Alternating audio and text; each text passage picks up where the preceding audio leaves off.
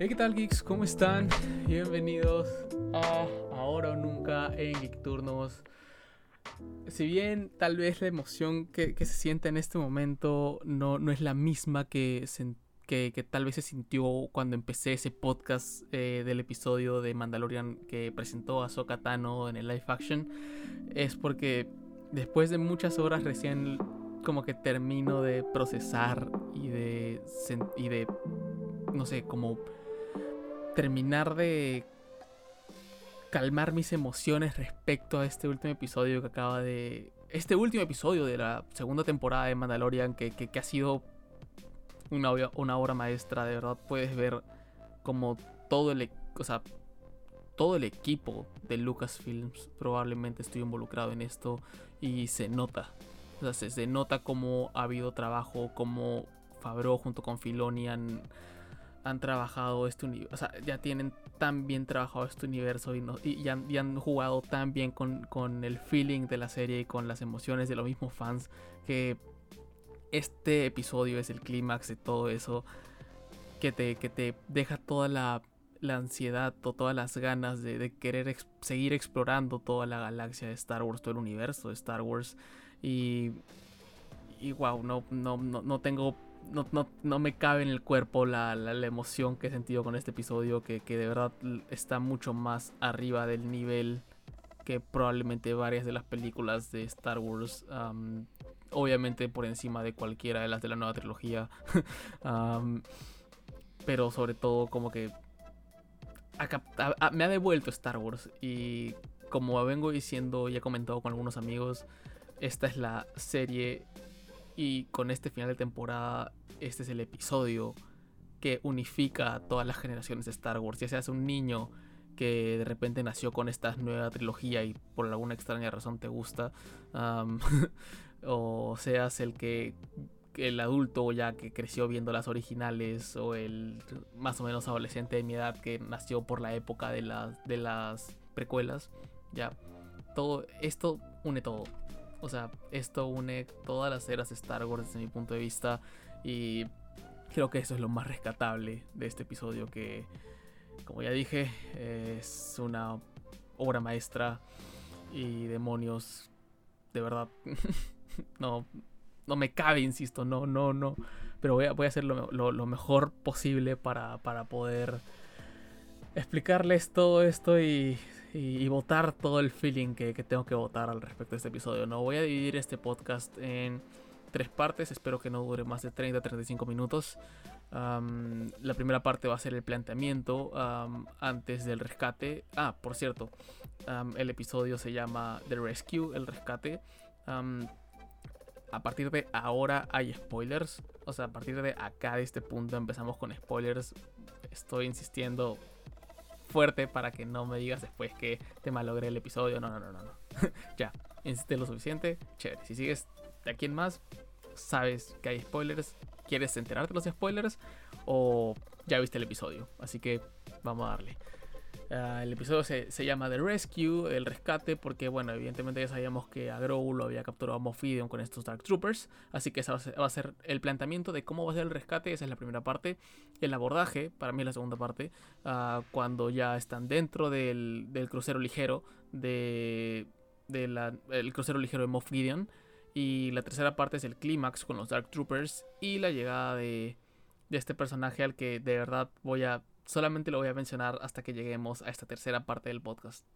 Ah, y también un una pequeña cuarta parte de la que, de la que solamente voy a hacer mención. Tal vez en otro podcast haga más especulación al respecto de esta serie que, acaban de anunciar con este final de temporada. Eh, la escena post créditos de del episodio de, esta, de, este final de temporada. Eh, el libro de Boba. Que luce bastante bien. O sea, y me llama mucho la atención ver ese proyecto. Ok, comenzamos. Primera parte de este episodio, el planteamiento para el rescate, ¿no? estamos con un Din Djarin, con un, con un mandaloriano que ya que necesita aliados. Obviamente le faltan aliados, no puede atacar todo un crucero ligero lleno de Dark Troopers, solamente él con él con Cara y con Boba Fett, ¿no? Bueno, y con Fennec. Ah, evidentemente necesitas personajes de más peso, así que fue, recurrió a personajes que ya nos habían presentado justo antes del episodio de Ahsoka y fue a encontrarse con, con su gente, con mandalorianos, eh, o más específicamente mandalorianas. Um, Bo-Katan regresa. Bo-Katan y Koska, si no me equivoco, se llama la, la, mandaloriana interpretada por Sasha Banks. Están de vuelta en, la serie para este episodio que obviamente van a ayudar a Mando a hacer como este asalto al crucero de Moff Gideon. Y, y, es, y es chévere ver cómo Boca tiene como esta desesperación por recuperar el, sable oscuro, ¿no? O sea, cómo de verdad quiere recuperar ya el sable que Sabine en su momento le entregó para que ella fuera la... Porque ella es la heredera de Mandalore, ella es la, que por derecho, por así decirlo, es la heredera de Mandalore. Y también nos dejan claro cómo Boba Fett no es un mandaloriano. O sea, si bien en el episodio de la tragedia tenemos un poco de, de que no es mandaloriano, pero al mismo tiempo es como que tal vez sí siga algunos códigos mandalorianos. Ya en este episodio te dicen totalmente no, no es mandaloriano. Él también dijo en la tragedia que tanto él como su padre, Jango Fett, no le juraron lealtad a nadie, así que no, no es mandaloriano. Esa teoría se cae totalmente.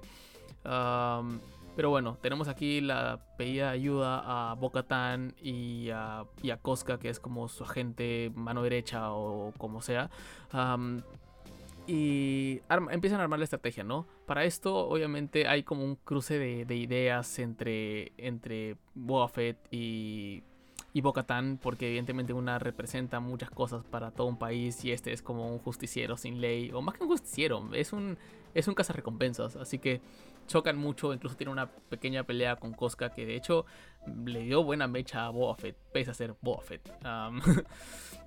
Pero bueno, tenemos esta primera parte en la que la estrategia que deciden seguir es capturar la nave de Pershing. Pershing es este científico que tiene que que es experto en clonación, o sea, que, es especializado en clonación y que ya sabemos que está sobre todo enfocado en los estudios de, Grogu. o de el niño, si es que aún no sabes que se llama Grogu. Yo, yo me, he esforzado por empezar a llamarle Grogu. Y nada, saltan la nave, tenemos una actuación rara de estos como soldados imperiales que lo están llevando y que bueno, mata a su compañero. O sea, una escena bien, una escena bien de me suicido por mi imperio y una cosa así. ok, ya tenemos eso. y Pershing eventualmente termina ayudando a los a los, a nuestros, a los protagonistas. O sea, termina ayudándolos por de alguna manera decir que les brindó información sobre la nave, les, les informó sobre los Dark Troopers, les informó de dónde debería estar Moff Gideon, les informó de este, este, esta estrategia funcionaría, esta esta estrategia no. Y, y te deja la idea de que de verdad Pershing no quiere hacerle daño al niño, o sea, o en todo caso ya se dio cuenta de que le están haciendo mucho daño. Me parece que está cool eso, me gusta en todo caso que no se hayan hecho tanto conflicto con el personaje. Pero por otro lado, desapareció. Es como que después de haberlo secuestrado y que los ayudó un rato, desapareció totalmente de la serie. Luego tenemos que la forma en la que deciden infiltrarse al. Deciden infiltrarse al, crucero de Moff. va a ser como que aparentando que están atacando el, el que la nave de Pershing y Boba Fett está persiguiéndolos. Ah, hay disparos y todo pero evidentemente no, los dejan entrar a la primera. Incluso hay una parte en la que Moff dice, mándales unos casas, unos, unos casas para que los ayuden. y ahí queda, ¿no? O sea, es como que no van a entrar, o sea, solamente ayúdalos. Pero obviamente desafían esta regla, terminan entrando a la nave y Boba Fett se va. O sea, Boba Fett desaparece totalmente en el resto del episodio y entiendo por qué. así que eso lo vamos a tocar un poquito más adelante. Uh, ok, tenemos que ya lograron entrar al, a la nave, ¿no? hasta este punto ya entiendes que es un equipo que si bien tiene como que personalidades bien fuertes, de alguna manera son personas muy enfocadas en que cumplen su misión sí o sí. Personalidades que, probablemente, personalidades que probablemente choquen mucho, que probablemente fuera de esta misión no sean amigos, pero los está uniendo todo lo que quieren, todo lo que quieren conseguir, ¿no? Algunos por motivos egoístas, como por ejemplo Boca Tan que quiere conseguir de vuelta su sable oscuro, o Boba Fett que solamente quiere como que completar esta misión para estar a mano con el Mandaloriano y ya poder irse a hacer y poder irse a hacer lo que quiere hacer, ¿no? una vez dicho todo eso, ah, pasamos a la, a la segunda parte del episodio que es el abordaje.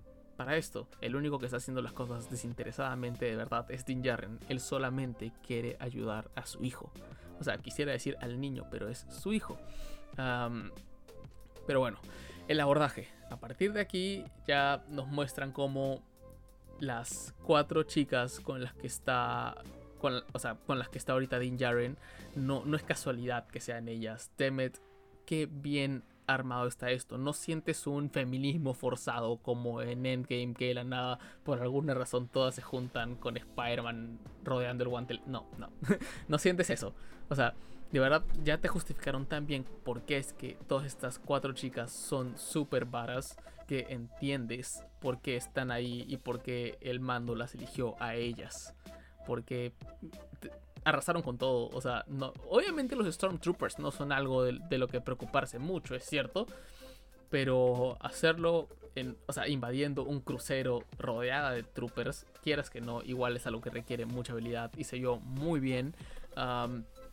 pero obviamente eh, Din tenía una misión secundaria, que es, no secundaria, que es de hecho la misión principal, que es ir a rescatar a a Grogu mientras que las chicas se encargan de tomar el control de la, de la del centro de control, valga la redundancia, de, de del crucero donde supuestamente se debería encontrar Moff Gideon. Luego te das con la sorpresa de que Moff no está ahí.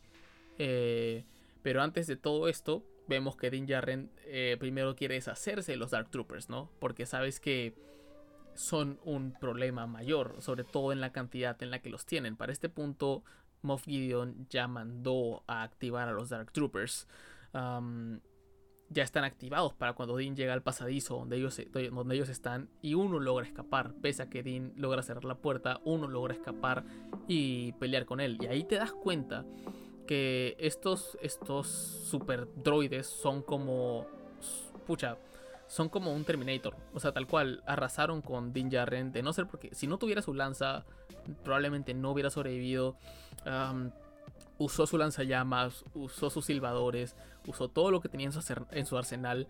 Y obviamente no pudo contra este.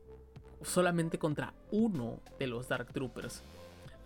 luego tuvo que utilizar su lanza y sí pudo vencerlo. Aquí entiendes que la lanza va a ser un, un arma importante y eso está muy cool pero ok. Hasta aquí.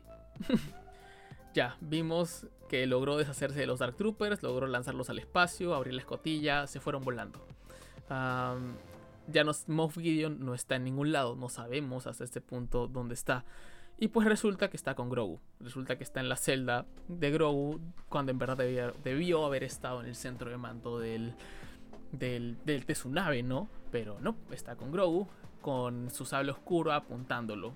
Está con el sable oscuro ahí a nada de rebanar al pobre Groguito. No sé cómo decirle en diminutivo. Grogu ya suena un diminutivo.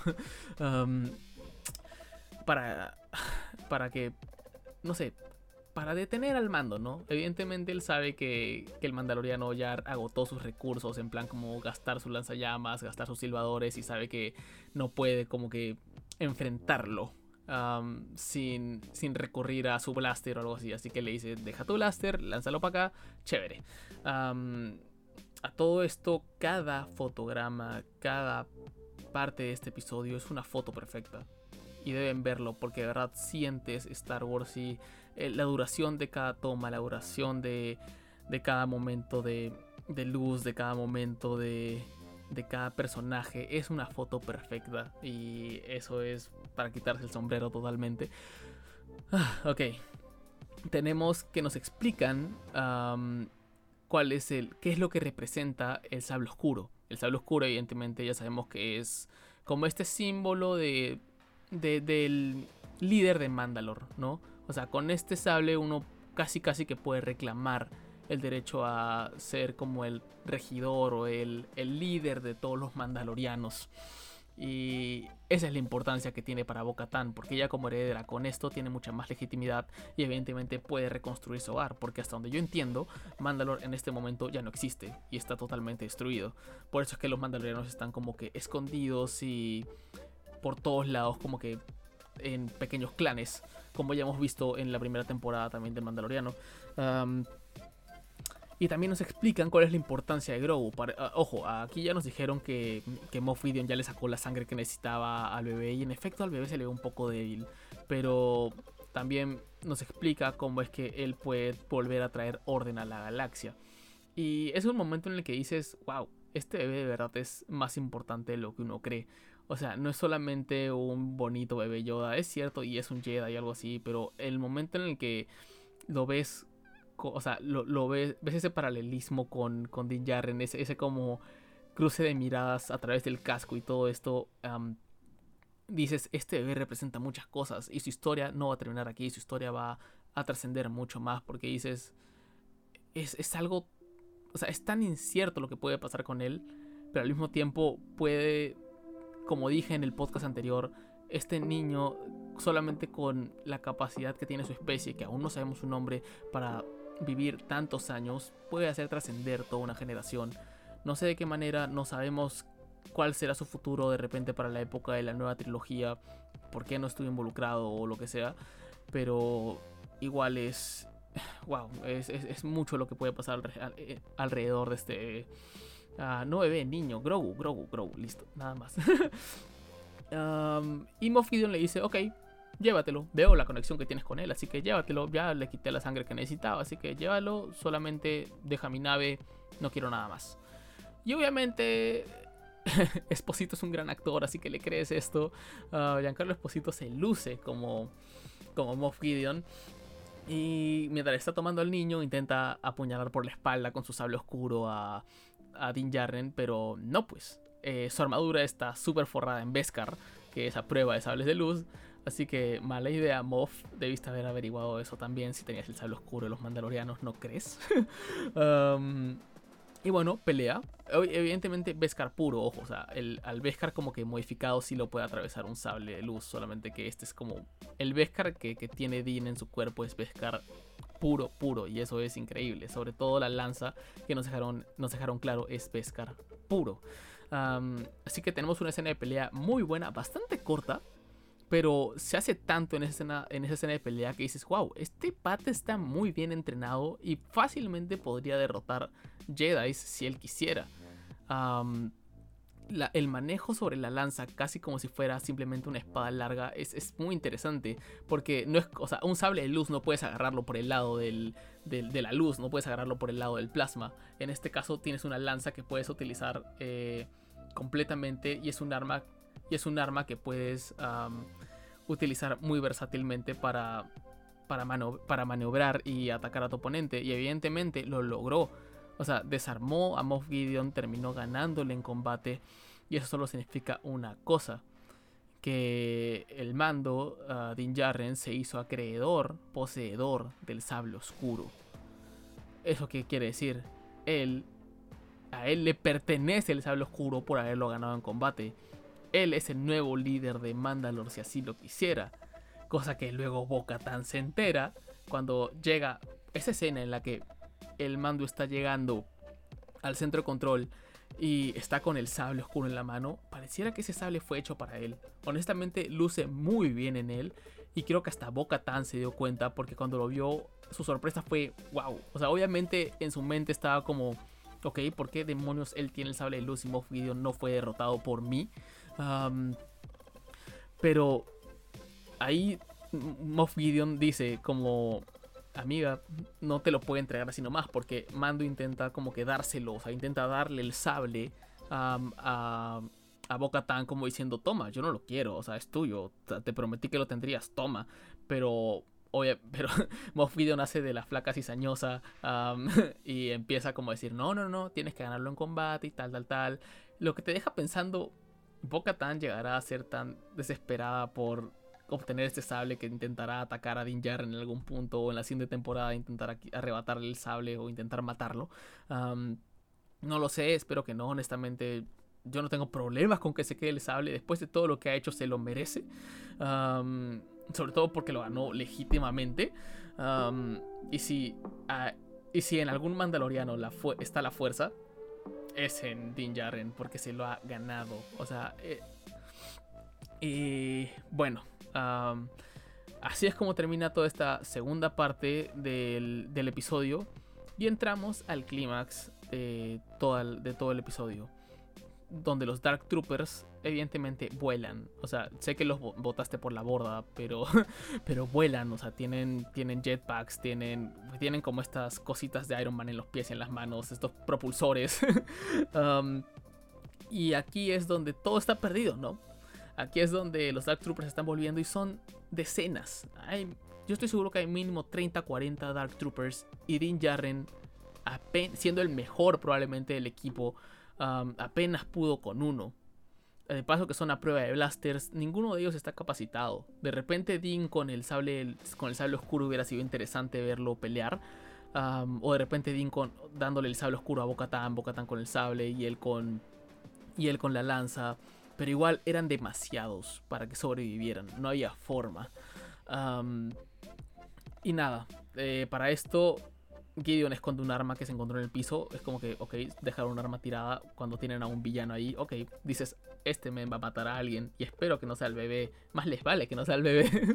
Um, y en eso, mientras están derrumbando la puerta, los Dark Troopers, entra un X-Wing.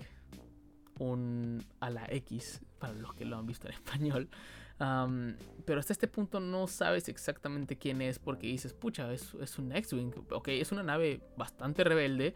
So, de todas maneras, este es el maestro que llamó Grogu. Y en efecto, luego tienes una, una pequeña, un, pequeño primer plano de Grogu como volteando de, oh, llegó mi maestro, ¿ok?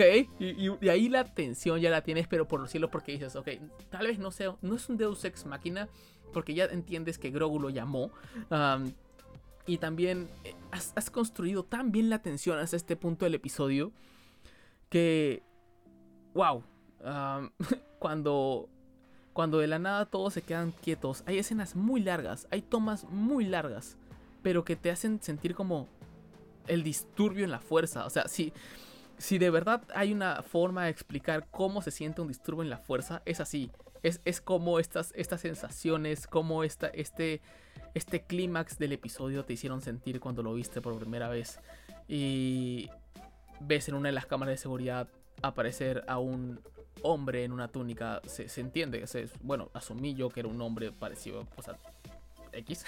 Um, pero ves entrar una figura en una túnica que evidentemente es Jedi a la toma. Y luego ves en los monitores un sable matando así, no matando porque no están vivos, pero destruyendo Dark Troopers como si solamente estuviera cortando quesito. Um, y dices, este Jedi es muy capo. Pero ¿quién es? ¿Es Ezra? ¿Es... Um, ¿Es Cal? Um, ¿Windu? ¿Volvió Windu? Porque los monitores de vigilancia están en, blanco y negro. así que no ves ni siquiera el color del sable. ¿Será un personaje nuevo? ¿Será alguien que de repentinamente sobrevivió a la Orden 66? no lo sé, o sea, ¿quién, quién es? y en eso van con el Jedi y ves un sable verde, un sable esmeralda, bello, característico de personajes muy capos, pero aún no quieres creerte quién es, aún no quieres decir imposible, puede ser Ezra, aún puede ser Ezra. Sí, totalmente. O puede ser de repente que Cal se cambió de color de sable o algo. ¿Quién, qué, qué y no se ha cambiado de color de sable? y ves este guante en su mano derecha, sujetando su sable de luz. Y dices, ¿qué? Luego sigue avanzando, destruyendo más Dark Troopers. Y ves este como cinturón con la hebilla plateada en él. Y, ok, no puede ser él, no, es que es imposible, no puede ser él. Ves que su ropa es negra como en el episodio 6. y dices, no puede ser él. en tu cabeza empieza a sonar un soundtrack que no puedo explicarlo porque empiezas a sentir que es él. O sea, la, te está hablando tu cuerpo diciéndote, no, es él, pero no quiero creerme que es él. Destruye todo a su paso y ves a un Jedi que nunca habíamos visto en su máximo esplendor, que nunca lo habíamos visto ya una vez habiendo derrotado al emperador, habiendo derrotado a su propio padre y redimido a su padre, porque este hombre es, es la redención de su padre. El legado de Anakin Skywalker está sobre Luke Skywalker, el Jedi que apareció a tomar a Grogu en sus manos, a llevarlo como su aprendiz. Y no tienen una idea de lo emocionante que fue cuando el mando ya entendió, este es el maestro que había llamado, ¿no, Grogu? Sí. Obviamente no, no hubieron estos diálogos, no, obviamente todo fue en silencio, pero puedes entenderla como la conversación mental que tuvieron. y ahí está, abren las puertas. Es él. Se saca su bata, se saca su capucha y es Luke. No estoy hablando de Mark Hamill viejo, estoy hablando de es Luke como lo recordamos de la trilogía original. Era él. No, o sea, sé que utilizaron tecnología de rejuvenecimiento, sé que no es Sebastian Stan, sé que usaron a Mark Hamill y lo rejuvenecieron y con actores de doblaje y todo eso han recreado su voz de joven. Pero cada gesto, cada cosa es, es él. Es él, es Luke Skywalker de vuelta. No sé si para más historias, eh, no creo. Pero, pero al menos ya tienes una historia muy intrigante de, ok, Luke es el encargado de entrenar a un, a un, a un Jedi tan importante como sería alguien de la especie de Yoda alguien que, fue secreto en el mismo templo Jedi en la, en la época de la guerra de los clones. alguien importante. ¿Qué va a pasar con ellos? No lo sé, pero verlo de vuelta en efecto movió todo y la forma en la que Luke utiliza la fuerza de la mano de su sable de luz. Este hombre es un Jedi hecho y derecho y probablemente el más poderoso que probablemente haya para este punto. recordemos que Ahsoka no es Jedi. Y a esto me abre mucho campo a pensar, estos se conocieron, o sea, Ahsoka y Luke tienen que haberse conocido, ahora no tengo dudas. La cosa es cómo, cuándo, saben, para este punto saben que existe, porque es la aprendiz de su padre y él es el hijo de su maestro. Tienen que conocerse en algún momento y estoy seguro que esa va a ser una historia muy poderosa. y aquí está Grogu viéndolo como, ok, sí, a él, a él lo llamé y el mando como de, esta es la hora, baby. es hora de dejarte ir. el paralelismo de Luke Skywalker entrando a la sala de control del crucero imperial, así como entró Darth Vader a arrasar, arrasar con estos como tripulantes de la nave de Leia Organa para entregar el em, el mapa de la estrella de la muerte. Es increíble cómo se ven muy similares. Entiendes que son padre e hijo y entiendes que él es el legado luminoso de, de Darth Vader, de Anakin Skywalker, que aún vive en él. Y rayos. hay una parte en la que Dean dice, él no quiere ir contigo porque el bebé como que le habla o le hace como que estos gestitos de, oye, que... ya, le hace algo así. y le dice, no quiere ir contigo. Y Luke le dice, porque Luke lo entiende, Luke le dice, te está pidiendo permiso. Porque eres su papá. O sea, no, no así, pero le dice, te está pidiendo permiso. Y lo carga el mandaloriano después de todas estas dos temporadas, con todo lo que han vivido, después de por fin aceptar que, que son padre e hijo. Y es un momento muy tierno cómo se ven y cómo dices, aquí se separan. O sea, aquí se separan, pero entiendes que es por un bien mayor. y el mando, por primera vez, se saca su casco voluntariamente. Se lo saca en una escena que te llena el corazón de emociones. Diciendo, dude, le llegó sus creencias, le llegó su, su, su clan, le llegó todo porque aquí entendió que hay, que hay cosas mucho más importantes y que, ser un cazarrecompensas, que ser un mandaloriano, que, es hacer bien desinteresadamente. Y, su hijo, porque llegó a ser su hijo, le enseñó todo esto. Y la escena es muy fuerte, es muy triste, pero muy hermosa. ahí, ahí, es cuando ya estás llorando. O sea, con Luke ahí al frente dices, ok, esto fue por. Esto fue por algo muy grande. Y wow. y le entregan a Luke, aparece R2D2 ahí, y ahí es cuando dices, ¿por qué no vi a R2D2 en el X-Wing? y Artudito y el bebé se llevan muy bien. Y ahí dices como que, ok, dentro de todo, al menos con Artudito, tal vez vayan a tener risas. Y Luke es una buena persona, así que sabes que lo va a entrenar bien. Al menos para este punto de la historia se sabe que Luke es una buena persona. no como lo vimos en la nueva trilogía, que no quiero hablar de ese Luke todo descabellado y raro.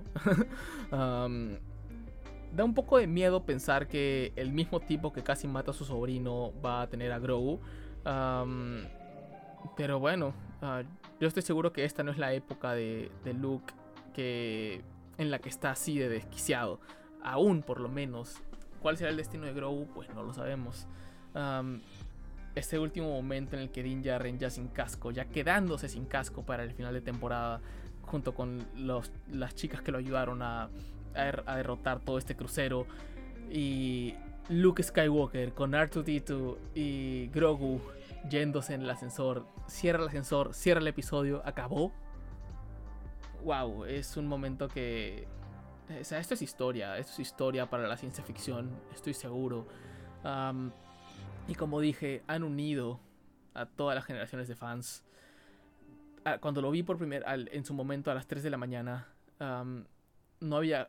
Entré a Twitter con el hashtag Mandalorian y las emociones que estaba votando la gente era, era increíble verlo. aquí eh, hablando quiero decir gracias por todo lo que han creado. estoy muy emocionado por todo lo que se viene y esto en efecto devuelve esas ganas de, de, seguir apoyando a la ciencia ficción, de seguir apoyando al fandom, de, de, seguir creando. O sea, creo que este es un, eh, este es un como un faro esperanza para muchos creadores que, veían perdido, que veían perdida probablemente su saga después de las trilogías que nos dieron. Pero dices, ahora está en buenas manos y espero también algún día, tal vez yo honestamente poder contribuir. O sea, me dio esperanza de que trabajando bien las cosas y, y, y de que creando bien y siendo consciente del universo que tienes y conociendo las emociones, conociendo tus habilidades, explotando aquello en lo que crees, y lo que amas, vas a crear algo así de bueno. nada, es, es todo lo que tengo que decir por este episodio. de verdad no tengo más palabras para explicarlo. Se los he narrado más que, que, explicar las razones de, de, todo lo que ha pasado. Pero es que es así. Si quien deja con muchas preguntas de qué será del sable oscuro, ya lo veremos en la siguiente temporada de Mandalorian, porque la serie es Mandalorian, no el bebé Yoda. Así que ahora se vienen conflictos ya más mandalorianos, valga la redundancia. ¿Qué será de Moff Gideon? Porque no lo mataron, pese a que intentó suicidarse. Dune lo detuvo. Ah, ¿Qué pasará en Rangers of the New Republic? seguramente ahí va a formar parte Cara. Ya veremos con quiénes. ¿Y qué será el futuro de Grogu? qué será el futuro de Din Djarin, qué será el futuro de Boba Fett, que de hecho ya nos lo explicaron en la escena post créditos, solamente veloz el libro de Boba Fett. la última escena es estar como en este palacio de Java, que evidentemente es Tatooine donde estamos. Y quien era asistente de Java en algún momento ahora es como el jefe gangster o una cosa así que se le ve súper ridículo porque entiendes, ok, mm, a este pata no le creo que sea un jefe gangster. Y llegan, hay disparos, ves que es Fennec. al principio, por un segundo pensé que era Sabine, pero no. ves que es Fennec. y llega con Boba Fett detrás. Y Boba Fett reclama, o sea, mata a todos ahí y reclama ese trono como el jefe gángster. Boba Fett es el nuevo lord del crimen en la galaxia. Y eso va a estar muy interesante. Y es algo que no nos dijeron en el Investors Day de Disney. que Boba Fett va a tener también su serie y se va a llamar El libro de Boba Fett. Y viene el próximo año en diciembre junto con The Mandalorian temporada 3. Así que vamos a tener dos super series para el próximo año. Ahorita evidentemente nos van a dejar respirar. Sé que tenemos ah, algo de contenido viniendo en el 2021, pero eso ya lo abordaremos en el podcast sobre el Investors Day de Star Wars. muchas emociones, sigo sin palabras. Espero que les haya gustado escuchar este podcast. Qué se viene para Star Wars, yo estoy seguro que solamente grandeza, teniendo a John Favreau y a Dave Filoni a la cabeza. de verdad, qué, qué, pieza de arte que nos han mostrado en este episodio. Y véanlo, porque si bien les he contado lo que ha pasado, verlo y sentir todo lo que, lo que uno llega a sentir con este episodio, la majestuosidad con la que se ejecuta cada una de las escenas, entiendes que se estuvieron preparando por mucho tiempo para hacer esto. y no tengo nada más que decir. Muchas gracias por haber escuchado este podcast. Ah, mi nombre es Luis, me pueden encontrar en Instagram y en Twitter como soy Luis el Geek. Y que la fuerza los acompañe. Mucha mierda. Excelsior.